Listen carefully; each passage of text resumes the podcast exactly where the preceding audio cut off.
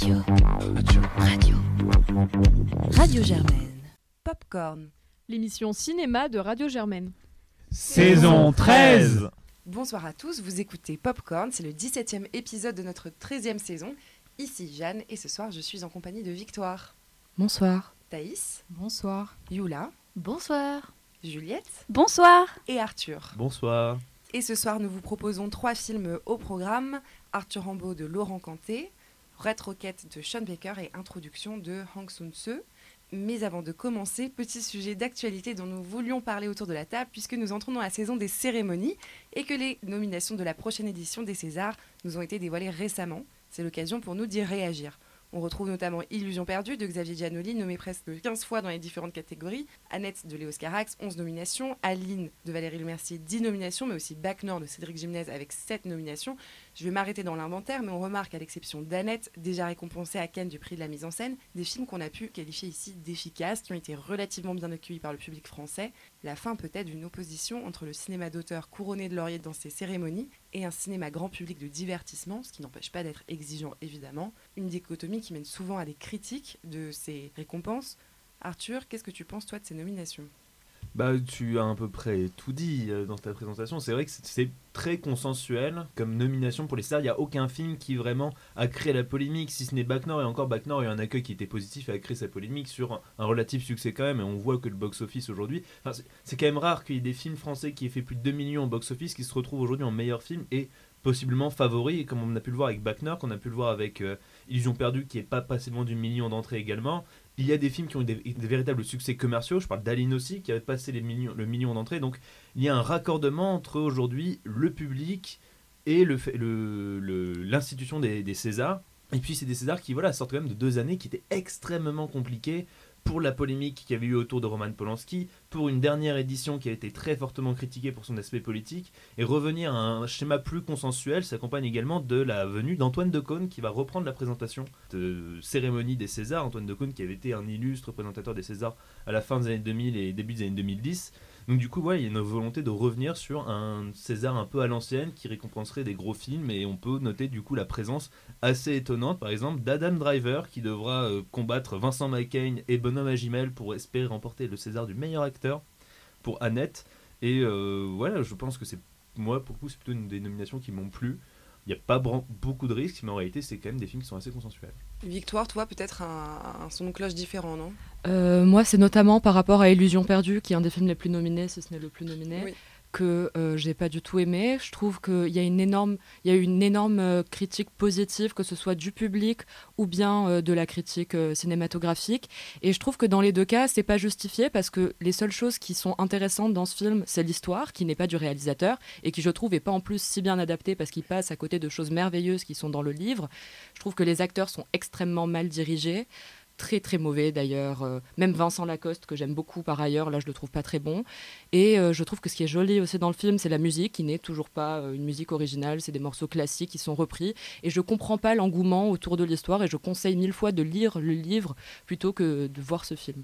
Et d'ailleurs, euh, je, je rebondis là-dessus euh, sur les acteurs parce que j'ai vu que hum, Jeanne Balibar était euh, nominée euh, pour son rôle dans le film, je crois dans la meilleure interprétation féminine dans un second rôle. Je ne me souvenais même pas. C'est moi je trouve que c'est celle qui se justifie le mieux. Jeanne Oui, Balibar. bah, Elle je- est exceptionnelle. Je l'aime beaucoup, mais c'est vrai que je- ça m'a rappelé en fait au fait que ce film m'aurait pas vraiment marqué quoi.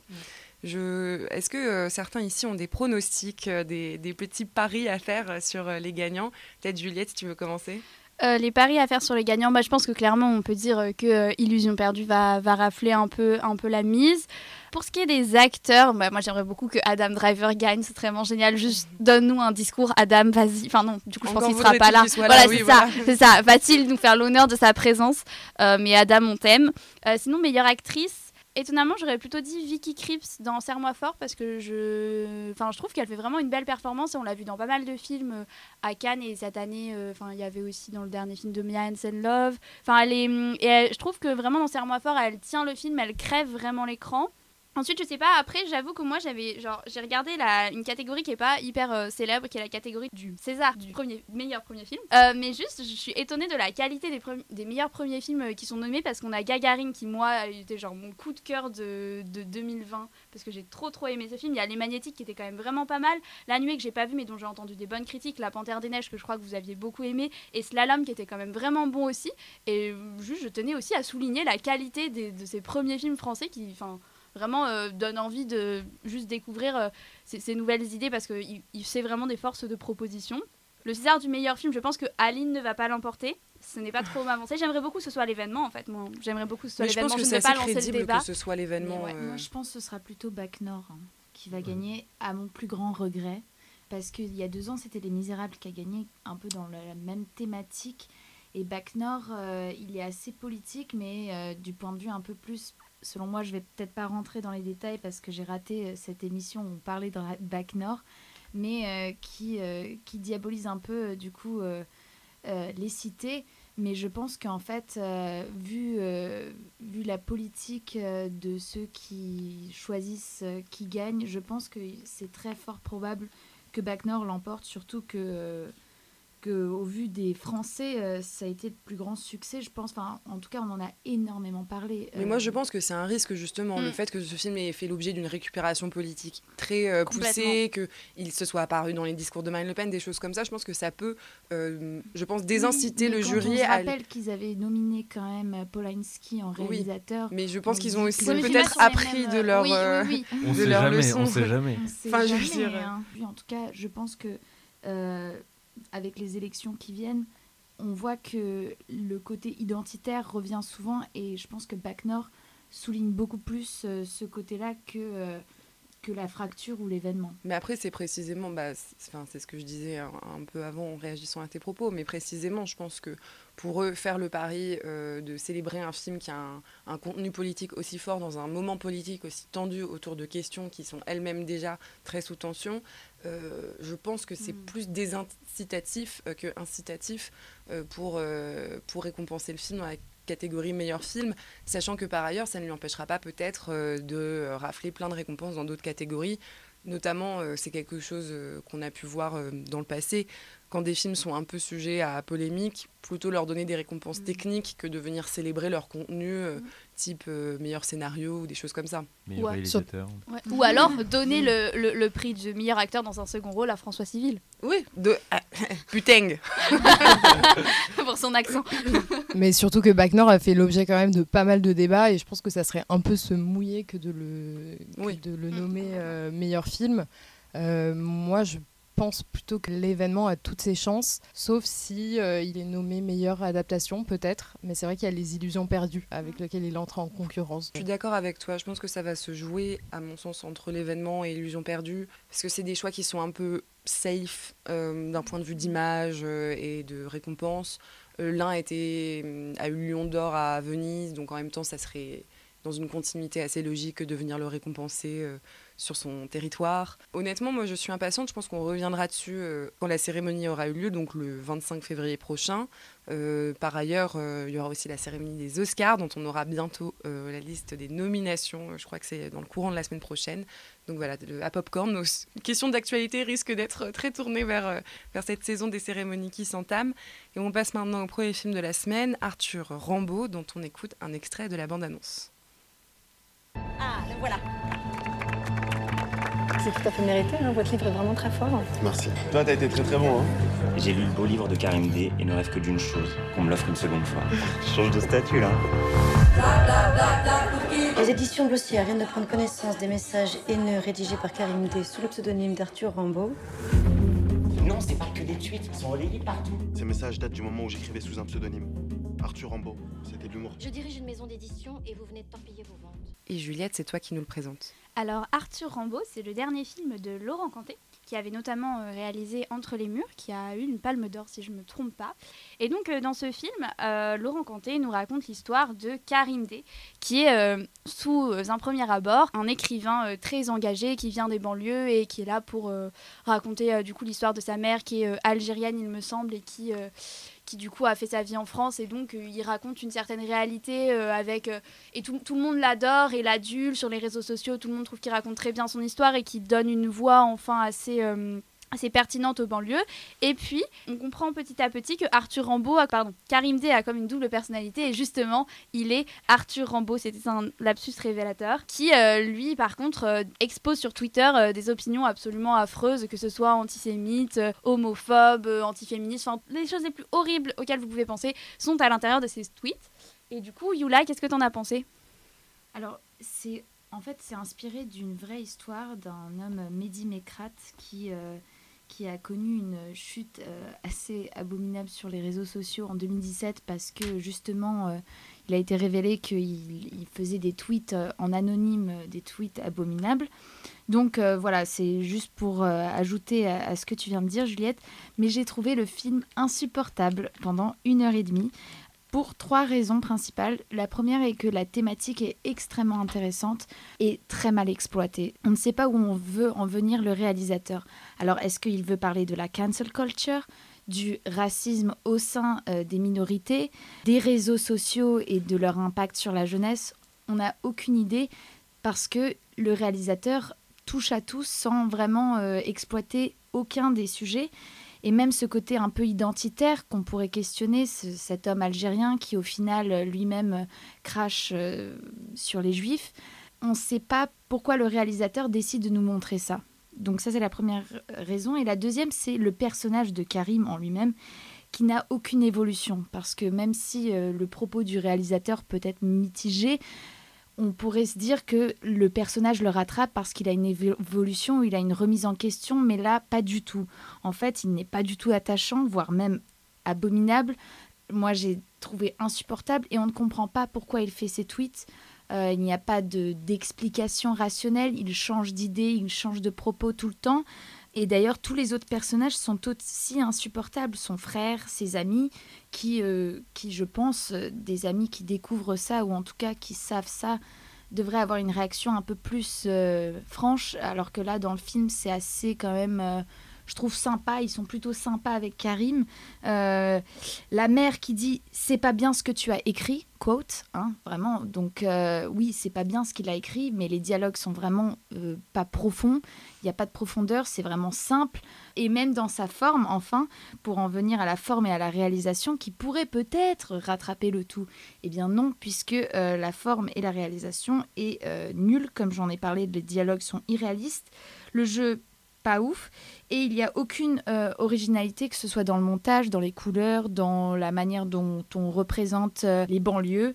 Donc vraiment pas à voir si ce n'est pour voir trois minutes d'Ayana Kamura parce que euh, y a une scène où euh, où Karim va danser sur du Aya Nakamura pendant 3 ou 4 minutes, pouki pouki, et c'est tout ce que j'ai vraiment retenu de ce film. Donc vraiment pas, je sais pas si tu me rejoins. Non, je me permets juste de, rebondir sur ce que tu dis, Yula, n'ayant pas vu le film, mais euh, en, écoutant euh, voilà, le synopsis que vous en faites, je me pose la question de si ce fait divers est vidéogénique, cinématogénique, je sais pas comment le dire, mais euh, l'acte de l'écrivain, de l'écriture, je l'ai déjà dit à maintes reprises à Popcorn, mais pour moi, euh, c'est quelque chose qui est extrêmement dur à représenter au cinéma de façon intéressante et efficace et, euh, belle, parce que c'est un acte qui est très tourné vers l'intérieur, qui se passe beaucoup bah, de la tête à la main. Je veux dire, c'est difficile de, saisir cet instant-là.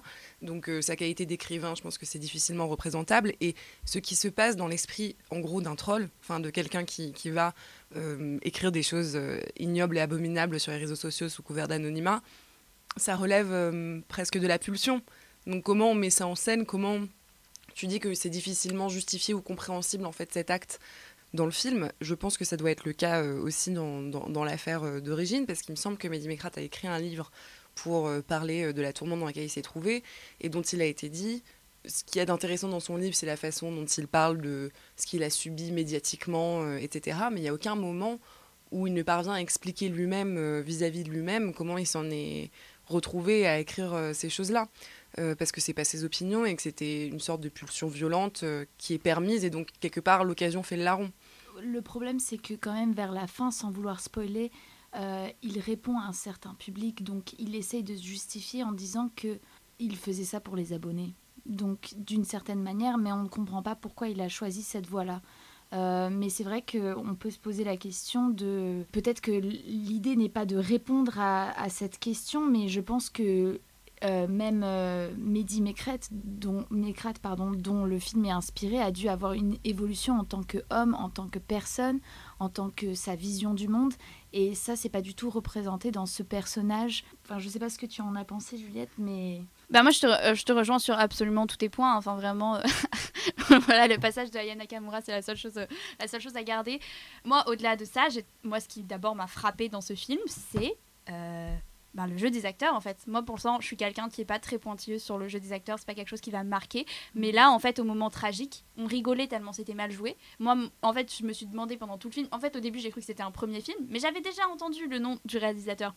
Je suis allée après chercher ce que le réalisateur avait fait avant. J'ai vu qu'il avait eu une palme d'or. Cela rend le film encore moins bon à mes yeux, si c'était possible. Et évidemment, c'est servi par un mauvais scénario parce que tu disais que c'est mauvais, c'est parce que tu disais que c'était pas profond. Au-delà de pas être profond, Juste, je trouve que le réalisateur ne comprend même pas ce qui fait l'essence du cinéma parce que au cinéma, non mais non mais vraiment, je, oui je vais donner une leçon de cinéma, euh, moi euh, Juliette. Non mais vas-y, je t'en euh, prie. vous pouvez me retrouver. mais ce qui fait l'essence du cinéma, c'est de pas seulement dire par la voix off ou par la voix, mais de montrer. Ça me semble être quelque chose d'assez clair. Le dernier plan du film, on le voit faire quelque chose d'assez bête et il écrit en SMS qu'il est en train de faire. Et en fait, le scénario, c'est juste ça tout le temps. Tu vois des choses qui sont tout à fait inintéressantes, et en plus, c'est dit d'une manière inintéressante. En plus, on te prend vraiment pour un idiot total. C'est fait avec un manque de poésie complètement affreux, mais vraiment, c'est à se demander si il a compris le sens du, du, du, médium, cinématographique. cinématographique. Mais vraiment. Et bon, voilà, c'est un mystère à mes yeux. Pour ce que tu disais, euh, effectivement, de l'écriture, en plus, je trouve que ça aurait pu être très visuel parce que là c'est pas seulement l'écriture mais c'est aussi les réseaux sociaux qui ont donc une esthétique hyper particulière et tout. Et en fait au début on voit du coup cet écrivain qui fait la promotion de son livre qui est adulé sur les réseaux sociaux et tout. Et puis à un moment il a comme des inserts d'écran noir où il y a écrit euh, des tweets avec euh, Arthur Rambaud et on sait pas qui c'est n'est pas bête donc on devine un peu que c'est lié mais on ne sait pas qui c'est. Et donc ces tweets avec des, des choses absolument affreuses écrites dessus et c'est juste genre vraiment un écran noir. Enfin visuellement je c'est pas du tout exploité alors que justement il y avait il y avait euh, y avait l'idée et même même l'affiche pour le coup était assez bien assez bien faite et visuellement plaisante. Donc on pouvait imaginer qu'il ferait quelque chose avec ça et pas du tout. Et même il plonge pas dans le côté écrivain dans son livre. Non pas écrit on ne sait rien. On ne sait rien en fait là il s'est concentré le réalisateur je sais pas si c'est un choix enfin j'imagine de se concentrer sur les réseaux sociaux et sur, euh, sur Arthur Rambaud, mais pas du tout sur Karim. On ne sait pas qui est Karim. À part une phrase au tout début, c'est la première scène, euh, une citation d'une journaliste, on ne sait pas le contenu de son livre. Donc même quand tu disais que c'est très dur de, de refléter au cinéma l'écriture, bah, je pense que là, c'est même pas, il a même pas tenté de, de le montrer, puisque euh, on ne s'intéresse pas du tout à mm. son livre qui aurait pu faire sujet ici, puisqu'il parlait aussi de sa mère qui a dû euh, avoir des difficultés en tant que femme algérienne euh, en France. Et puis on aurait aimé le, entendre le récit de sa mère, et même, je te rejoins tout à fait sur ce que tu disais. En fait, moi, pendant le film, ce qui m'a profondément frustrée, c'est qu'on ne voit pas où, où le réalisateur veut nous mener et comment euh, cette personne, donc à la fois Arthur Rambaud et, et Karim D, peuvent tenir des opinions si vraiment si contradictoires en fait et ça, pourtant, c'est quelque chose qui aurait, pu, qui aurait pu vraiment être très propice à la réflexion et qui aurait pu être intellectuellement très satisfaisant. Voir comment deux personnes peuvent cohabiter, l'espèce de schizophrénie qu'on a tous en nous, parce qu'au final, est-ce qu'on est vraiment toujours la même personne? Bref, ça peut être hyper intéressant. Et sauf que là, c'est juste incompréhensible et on comprend pas du tout où le réalisateur veut nous mener. Si il En plus, il a même pas l'impression de dénoncer tellement les atrocités qui sont dites. Enfin, je... Ah vraiment, je... je comprends pas. À la fin, il écrit... Euh, euh, les tweets qui sont montrés euh, n'engagent pas la, la, réalisation ou quelque chose comme ça. Enfin, ils se dédouanent à la fin d'avoir. C'est curieux déjà. De... il a essayé de rendre les tweets encore plus abominables. Et pour le coup, les tweets sont vraiment abominables. Donc quand tu vois que le personnage se remet pas du tout en question, c'est extrêmement frustrant euh, et dur à regarder, tout simplement. Et donc on, on, aurait pu se dire bon bah si on veut montrer ça à l'écran, ok, certes, mais alors quelle est euh, la réflexion la conséquence. et quelle est l'idée derrière. Mm. Et là, c'est juste euh, nous montrer euh, bon, j'avais pas de sujet de film. parce qu'en plus, il n'y a pas d'évolution dans l'histoire. Enfin, au début, on voit qu'il y a ce scandale, mais ensuite, l'histoire stagne et à la fin, bah, la fin est vraiment une des pires fins que j'ai jamais vues au cinéma. Bon, alors malheureusement, euh, le film n'a pas fait l'unanimité. On, on va donc euh, passer au film euh, suivant de la semaine en espérant que peut-être il y ait eu des retours un peu plus positifs. Qui sait? Il s'agit de Red Rocket, dont on écoute un extrait de la bande-annonce. Mikey, welcome back, dude. I'm on top of my game right now on like every single possible level. Physical stamina, my mind is sharp. The universe is on my side, bro. Before long, it'll be like we're still married. We are still married. I'm doing this tonight. What's your name? Everybody calls me Strawberry. You're like a extraterrestrial around here. And fuck with me. Right. Where were you? This cute little town called None of Your Fucking Business, Texas. Hope you had a good fucking time. I think it's cool. You just said fuck it. Et Victoire, c'est toi qui nous le présente. Alors Red Rocket, c'est l'histoire de Mikey, une ex-star du porno, qui a vu sa chance tourner à Los Angeles et qui décide donc de rentrer chez son ancienne copine dans une Amérique euh, profonde, plus précisément à Texas City, où il compte se refaire. Donc c'est un film de plus de deux heures où on retrouve Simon Rex dans la peau du héros. Et euh, enfin, plutôt du anti-héros, parce qu'on se rend compte au fur et à mesure que euh, c'est pas quelqu'un de manichéen, ou peut-être, qui n'hésite pas à se servir des autres pour parvenir à ses fins et redevenir une grande star du porno. Jeanne, qu'est-ce que t'en as pensé? Je n'ai pas beaucoup aimé, pour le dire comme ça. Voilà, le film se présente comme une comédie dramatique, une dramédie, un comédrame, appelez ça comme vous le souhaitez, mais il se veut quand même comique euh, dans certains aspects, euh, et ce à travers des thèmes qui ne prêtent pourtant pas forcément à, à rire, comme l'addiction, la précarité, en particulier la précarité contemporaine des white trash euh, texans. Euh, finalement, ce sont les seuls thèmes, je trouve, du film qui sont abordés avec une forme de tendresse euh, et d'émotion qui, qui rendaient le film intéressant à certains égards. Mais là où l'équilibre est difficile à trouver dans ce mélange de registres, c'est qu'il s'agit de réussir à émouvoir d'un côté et à faire rire dans la seconde d'après. Or, le seul support comique du film, c'est son personnage principal, Mikey, et il n'est pas drôle. Ce type est désastreux. C'est une espèce de narcissique immature qui pourrait être attendrissant et dont on se moquerait sans trop de problèmes. Sauf qu'il n'est pas drôle, il est détestable. Et je sais que c'est pas forcément contradictoire. D'ailleurs, il y a beaucoup de comédies qui jouent de ce ressort. Je pense par exemple, à Michael dans The Office, qui est un personnage qu'on déteste euh, et qui nous fait euh, tordre de rire. Pareil avec euh, OSS 117 par exemple. Mais ici, la magie n'opère pas. Les seuls moments dans lesquels j'ai été amenée à rire, c'est le moment en fait où les personnages se moquent ouvertement de lui. Et c'est certain que le film cherche à le tourner en ridicule, sauf qu'il bute en fait, avec son intrigue principale, à savoir Mikey drague une adolescente de 17 ans et après avoir couché avec elle, il veut en faire une star du porno et elle le veut bien. Pour suivre cette logique comique, le film aurait dû faire en sorte que cette adolescente bah, refuse en fait les avances de Mikey et que ça devienne un jeu de, de, de, de blagues, que des choses se produisent à travers cette rencontre et le fait qu'elle se heurte à lui. Et à ce moment-là, ça l'aurait mis dans une position inconfortable. Sauf qu'à la place, Mikey se croit irrésistible et en fait, on lui donne raison dans le film, puisqu'il a une femme qui est à ses pieds, que en fait tout lui réussit et qu'il n'y a que les dix premières minutes du film où il n'arrive pas à ses fins et où il a quelques difficultés de job. Et en fait, c'est les seuls moments marrants. Alors pour un film de deux heures, pour moi, c'est un petit peu long. Et, euh, et de fait, comme il réussit à entreprendre tout ça, même corrompre une jeune femme, et qu'il y a une dernière séquence qui est censée lui rendre un peu la modée de sa pièce, mais qu'elle est largement insuffisante, pendant deux heures, on scoltine la compagnie de ce mec pitoyable, inintéressant au possible, il ne se confronte à rien, et il y a quelques séquences qui sont réussies, la photographie est pas mal, certains plans sont savoureux, mais demander à mon attention de reposer exclusivement sur un personnage qui est le moins intéressant de l'histoire du cinéma, c'est un peu trop pour moi. Je trouve que le film s'essouffle dans la répétition, que c'est fatigant. Les enjeux, on s'en fiche, et on a un personnage qui est juste trop agaçant. Bon, alors, euh, moi, des films sur l'Amérique profonde, qui est abandonné un peu, dont on parle pas vraiment, il y en a eu beaucoup récemment. Je pense à Three Bi- Billboards, Les panneaux de la vengeance. Euh, J'ai pensé aussi à euh, encore plus récemment Nomadland. Et généralement, justement, ça expose les sujets de cette Amérique-là en en faisant des drames qui sont terribles, qui sont durs à voir. Et là, j'ai trouvé que prendre le parti pris de le tourner en ridicule et de, de, de montrer justement l'addiction, tout ça. Alors oui, on n'en sort pas plus intelligent, on n'en sort pas choqué, mais moi, je suis sortie avec le sourire, j'étais contente, j'ai ri du début à la fin, je suis pas d'accord. Mikey, je le trouve trop drôle, mais vraiment, je le trouve très très marrant. Justement, c'est le parti pris du, ré- du réalisateur de montrer que le mec est minable, et le mec est minable, mais les gens sont encore plus minables que lui parce qu'ils tombent tous dans le panneau, et c'est ça qui est dingue, c'est que son ex retourne Mais avec sauf lui. le spectateur Mais si, moi je, suis moi, je trouve minable, je trouve nul, mais je me Mais dis, si, on ok. est attendri par lui. Oui, donc. moi je suis attendrie. Mais vous, vous êtes attendri par un type euh, qui, en gros, à 50 piges, se tape une meuf qui en a Et 17 justement, moi je pense que c'est là où le film est hyper malin, c'est qu'il arrive à rendre attachant le personnage, alors que derrière, en fait, c'est c'est un sale type, et il y a une espèce de double lecture. D'un côté, on a ce personnage un peu amusant, attachant, euh, marrant ou pas, moi je trouve pas le film euh, absolument hilarant, mais Non, ça m'a fait sourire.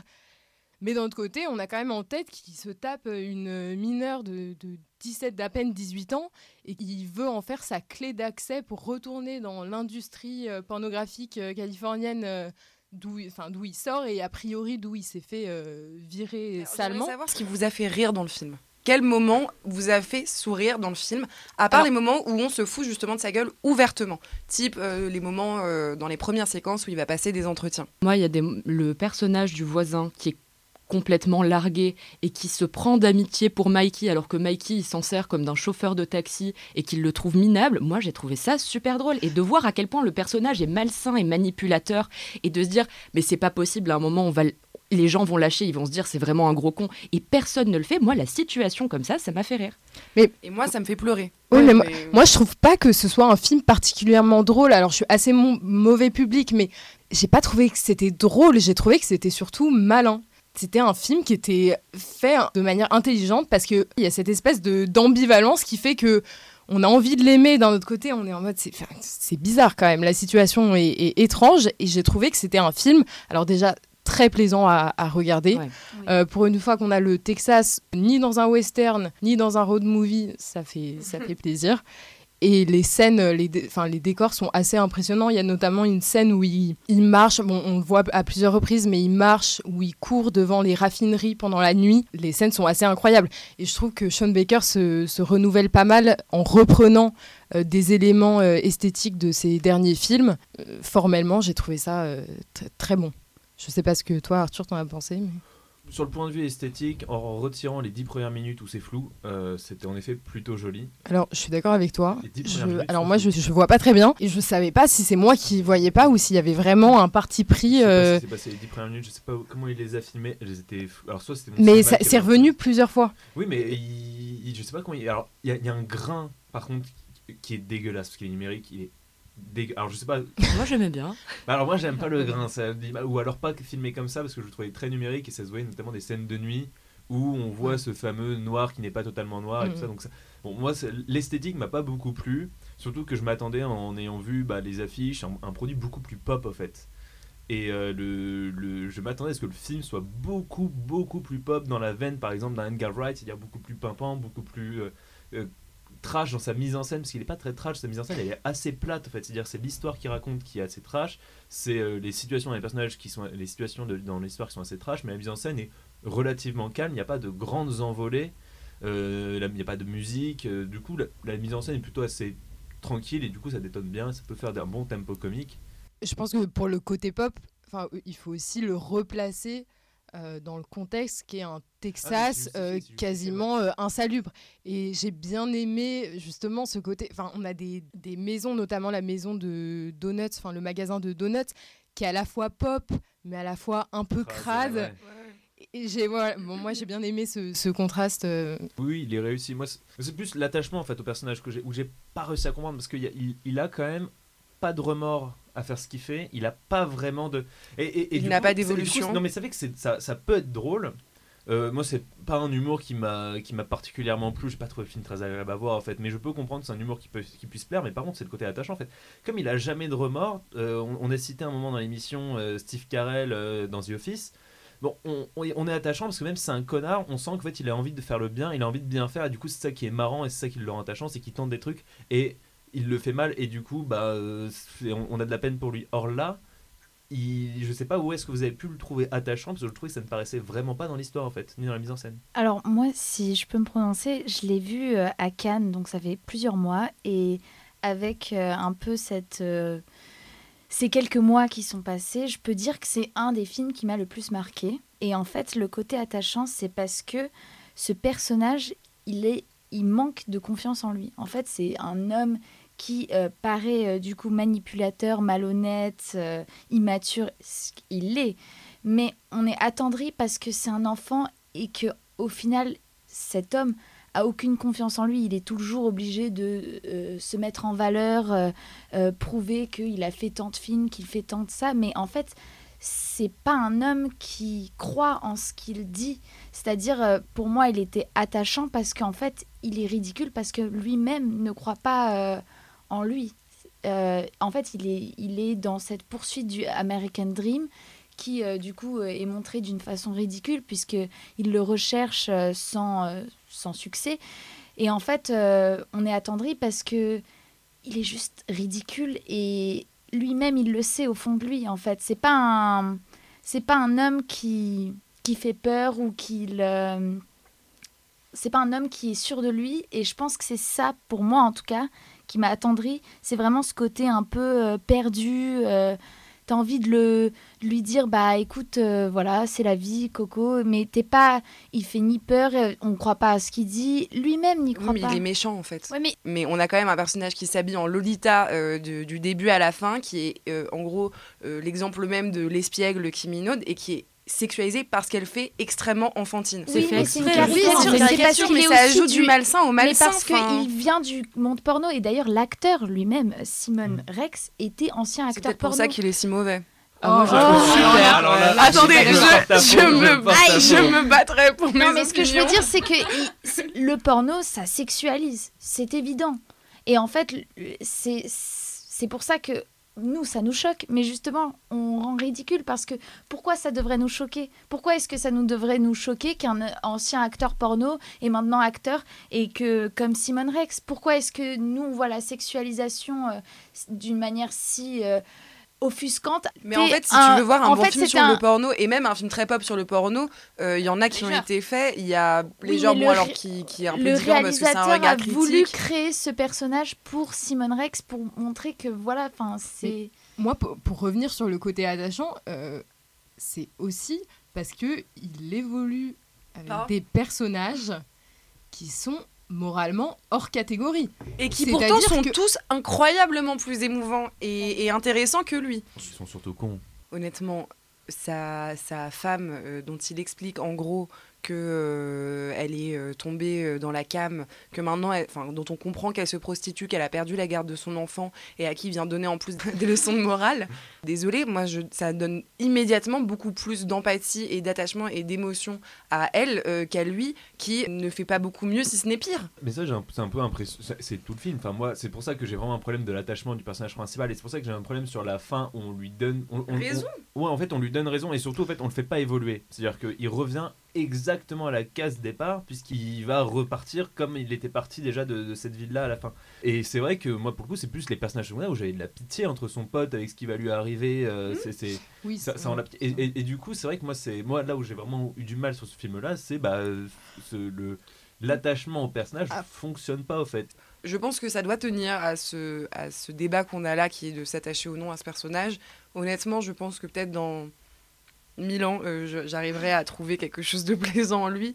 Et peut-être qu'à ce moment-là, euh, ce visionnage sera agréable, mais euh, ça a été dur. hein.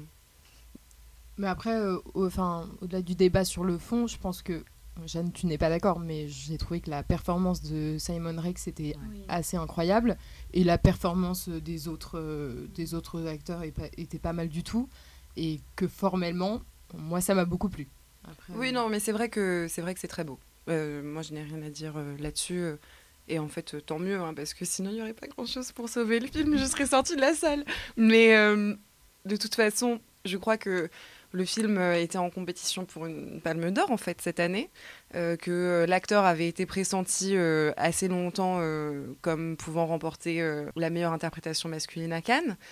Donc c'est peut-être que des personnes euh, plus mieux placées que moi euh, sont d'accord avec une partie des personnes autour de la table. Et, euh, et de toute façon, euh, le cinéma, c'est fait pour se battre.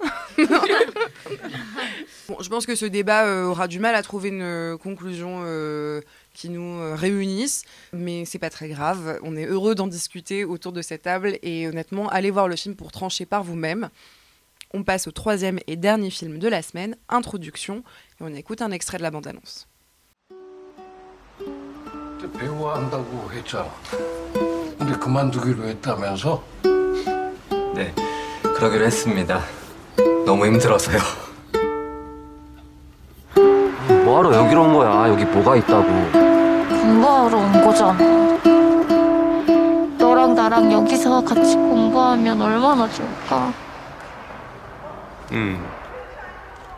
그러니까 남자가 여자를 낳는다는 거는 그 너무 절대적인 어떤 가치를 갖는 거라. Et Arthur, c'est toi qui nous le présente. Introduction donc est le nouveau film de euh, Hong Sang-soo qui avait fait l'année dernière, si vous en rappelez, euh, chers auditeurs de Popcorn, euh, la, fille, la femme qui s'enfuit et qui nous revient cette fois-ci avec la- une nouvelle production. Alors je vais vous lire le résumé parce qu'honnêtement c'est assez compliqué de résumer synthétiquement le film et sachez que Wikipédia n'a pas mis de résumé, ce qui veut bien dire que c'est assez flou, mais du coup je suis allé sur Allociné. Du coup, Yoongo cherche à se frayer un chemin entre son rêve de devenir acteur et les attentes de ses parents, alors que sa petite amie part étudier à Berlin, le jeune homme y voit l'occasion d'un nouveau départ. Et du coup, je vous laisse commencer. Qui veut se lancer là-dessus? Moi, je veux bien parce que grâce au résumé, j'ai appris de nouvelles choses sur le film, qui est très court, euh, que j'ai vu du coup cet après-midi, donc c'est tout frais, je n'ai rien oublié et j'ai l'impression de n'avoir rien compris. Donc on comprend que le héros est en couple au départ, on comprend qu'ensuite, a priori, il n'est plus en couple et qu'il veut devenir acteur. Entre-temps, apparemment, il a rencontré un acteur, mais on les voit jamais ensemble, si ce n'est au moment où euh, ils se retrouvent, qui se situe à plus de la moitié du film. Puis l'acteur crie très fort. On sait pas trop pourquoi, il y a un débat pour rien. Et puis ça se finit, il retrouve sa copine, et je vais pas vous spoiler la fin mais euh, enfin on comprend rien. Enfin moi j'ai rien compris en tout cas. J'ai trouvé que c'était très joli, qu'il y avait des phrases un peu poétiques, mais sinon j'ai pas trouvé grand intérêt à ce film. Juliette. Euh, moi, globalement, je suis assez d'accord avec toi. hein, Vraiment, j'ai pas compris. Après, je pense qu'il y a des moments, c'est peut-être des rêves. C'est vraiment une théorie que j'ai. Mais genre, quand sa petite amie revient et tout, et ensuite il sort d'une voiture, je pense qu'il a peut-être rêvé. Euh, J'avoue que ce film m'a laissé un peu perplexe. Euh, il y aurait pu y avoir des discussions hyper intéressantes, même parce qu'à un moment, du coup, comme il est acteur. Enfin, on comprend qu'il est acteur, mais on comprend qu'il est acteur très très tard dans le film. On comprend Oui, et qu'il puis s'est- qu'il est plus après. Oui, qu'il qu'il l'est plus, puis on comprend qu'il était en couple, puis qu'en fait il est plus. Et est-ce que, genre, pardon, mais comment est-ce qu'il représente Berlin Genre, qui Enfin, je, je n'ai pas compris que la ville dans laquelle il était, c'est Berlin. Oui, bah, je croyais qu'ils étaient en Corée. Mais oui, moi aussi, genre, désolé, mais, mais genre, on dirait une petite ville de genre 30 000 habitants, enfin, je sais pas. Si, si, à un moment, ils font la mention d'une serrure allemande. Elle, elle Oui, n'arrive pas à ouvrir la allemand. porte Ils disent et ils disent c'est mais- peut-être euh, une serrure Oui, voilà, allemande. ça. moi je pensais que c'était une Moi, blague sur les serruriers Oui, sur allemands les qui étaient. Pareil. S'il y a un problème en Corée du Sud avec les serruriers Bah, allemands. Là, on ne va vraiment pas vous livrer une analyse, mais vraiment juste essayer de comprendre le film, en fait. Euh, après, mais non, comme il est acteur, il y a, il y a quand même une discussion sur le théâtre, mais c'est juste que c'était pas abouti. Moi, personnellement, j'avais plus envie de dormir. Je- Après, c'était peut-être mon état physique, mais j'ai une profonde envie de dormir. Pendant... Ce qui, dans un film de une heure, c'est fou. Et quand même un très un, un petit miracle. Euh, non, je suis désolée, j'ai rien d'intéressant à vous dire sur, sur ce film. Après, c'est des beaux et lents, et moi j'aime bien les films qui sont beaux et lents. Mais j'avoue que la réflexion derrière et juste le sens du film m'a complètement échappé. Mais c'est peut-être dû à ma personne, et vous, euh, vous comprendrez tout à fait tout le film, et tant quand bien vous fasse. Arthur, peut-être que tu veux rajouter quelque chose. Mais moi j'ai un peu aimé. En fait, je, je suis Maintenant qu'on en parle. J'ai compris l'histoire. Ah non, j'ai compris. 10 minutes pour expliquer l'histoire, mais faut un petit débat on peut faire la critique maintenant. Donc non, mais euh, après j'avais déjà été un peu hébété par la première fois que j'avais vu du coup un film d'Ong Sang-soo qui était du coup de l'année dernière où euh, j'avais pas compris l'histoire où j'en étais sorti un peu énervé en me disant Hum, mais en fait il a rien raconté en fait pendant le film. Genre c'est juste des scénettes qui s'enchaînent et ça. Et du coup je suis parti en voyant ce film en sachant déjà ce que j'allais voir c'est-à-dire en fait une histoire qui est incompréhensible vu que on met pas les points pivots en fait de l'histoire. C'est-à-dire que, que, typiquement à un moment le personnage principal va se séparer de sa copine.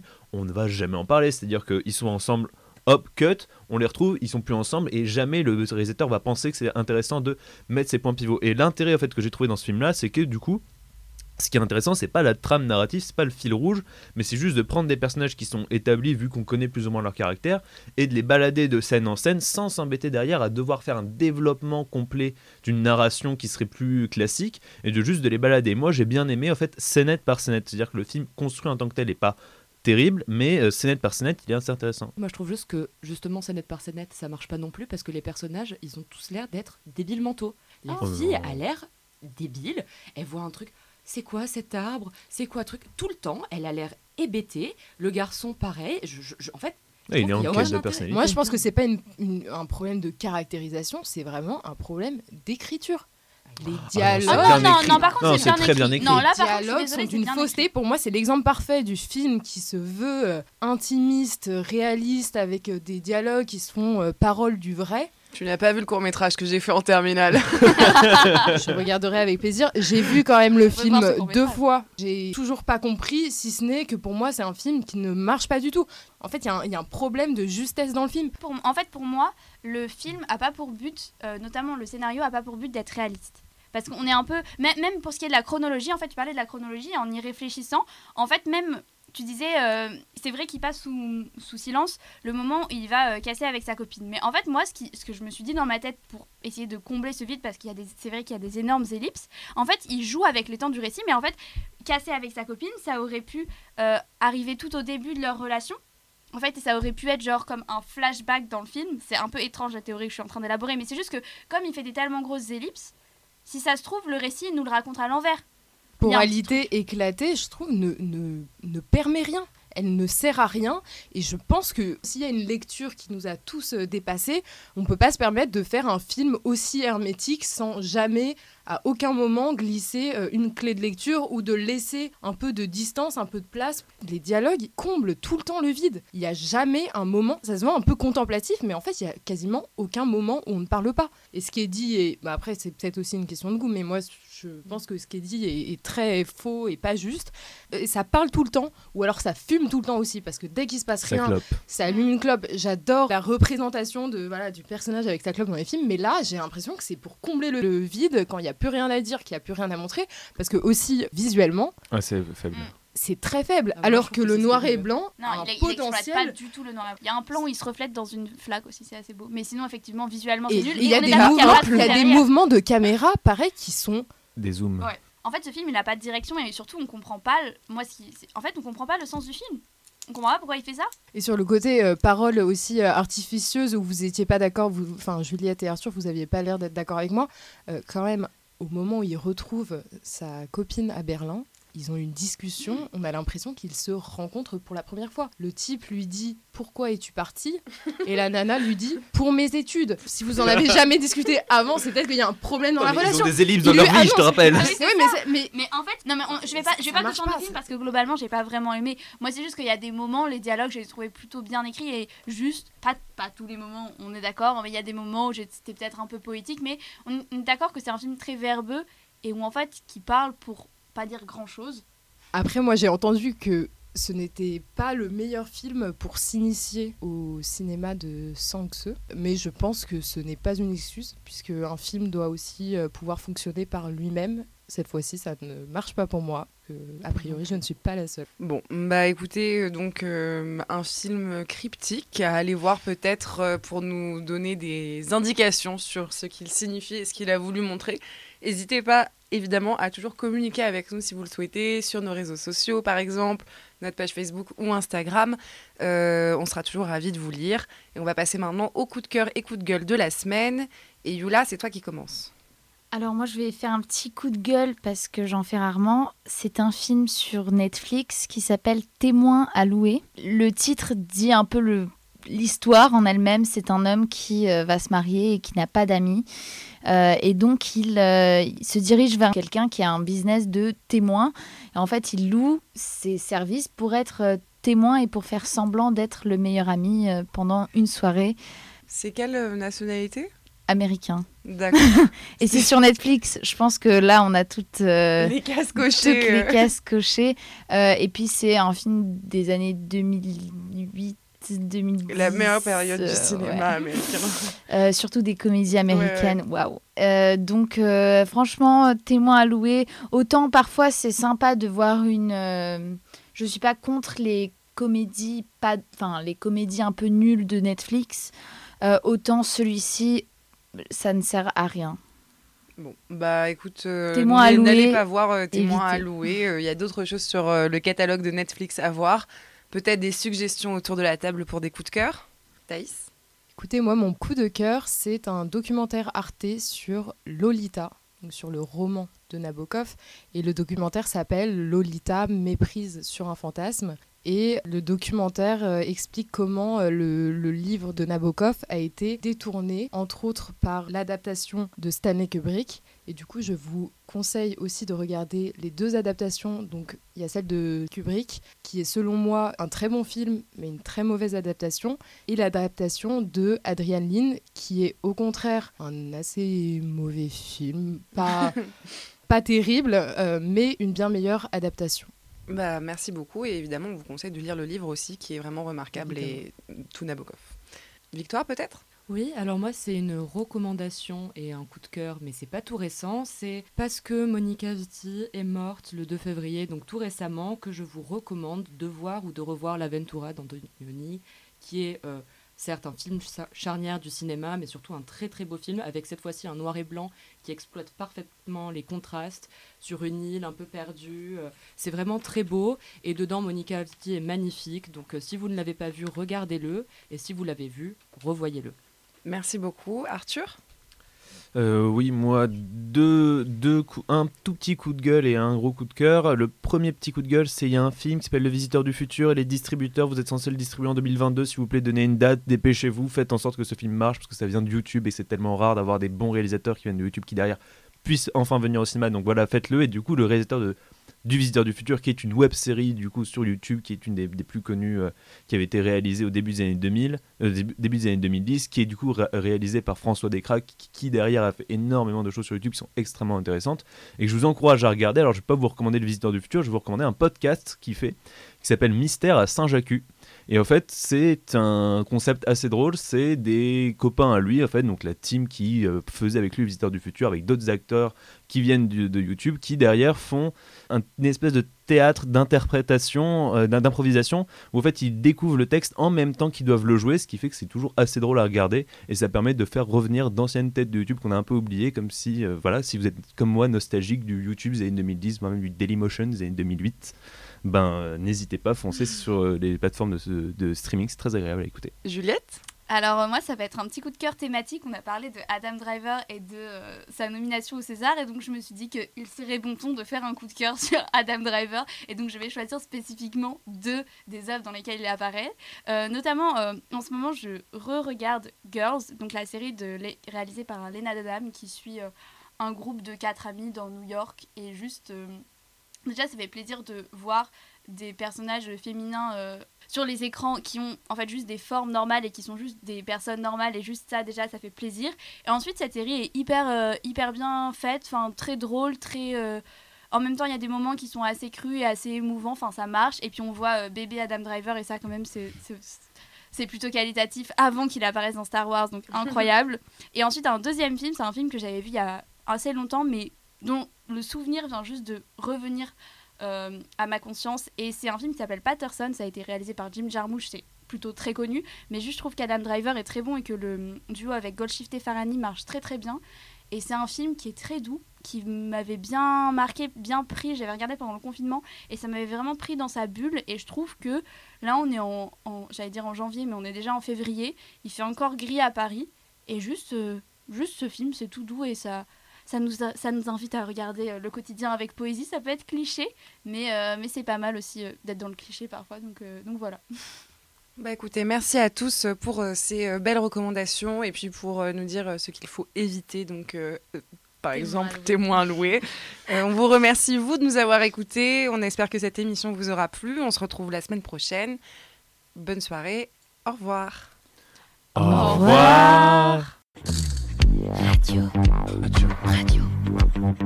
Radio Germaine.